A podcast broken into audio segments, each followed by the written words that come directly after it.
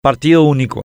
En Cuba rige una dictadura de partido único, solemnemente definida en el artículo quinto de la Constitución cubana. El Partido Comunista de Cuba, único, es la fuerza política dirigente superior de la sociedad y el Estado. Pero a las elecciones cubanas concurren varios candidatos para cada puesto a integrar, solamente que ellos son seleccionados por sendas comisiones de candidatura, que se aseguran que todos los interesados estén plenamente alineados con el Partido Comunista. En Alemania del Este, antes de la reunificación alemana, regía una dictadura de partido único, el Partido Socialista Unificado, que aunque nunca llegó al nivel de formalización legal que impusieron los comunistas de Cuba, sí logró el mismo efecto práctico mediante la formación de un Frente Nacional integrado por varios partidos políticos.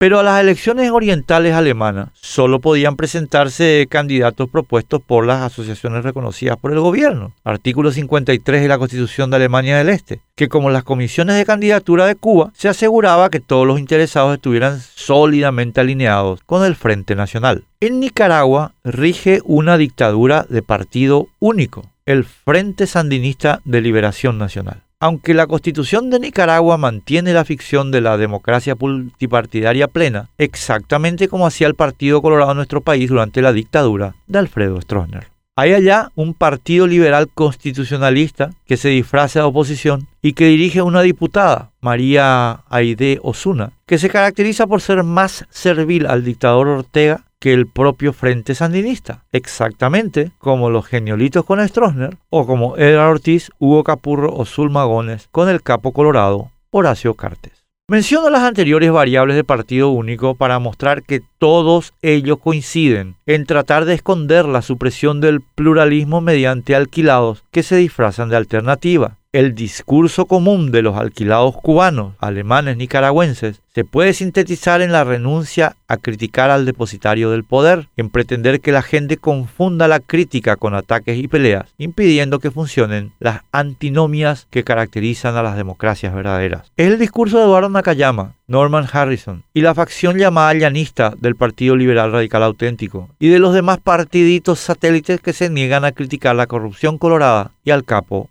Cartes.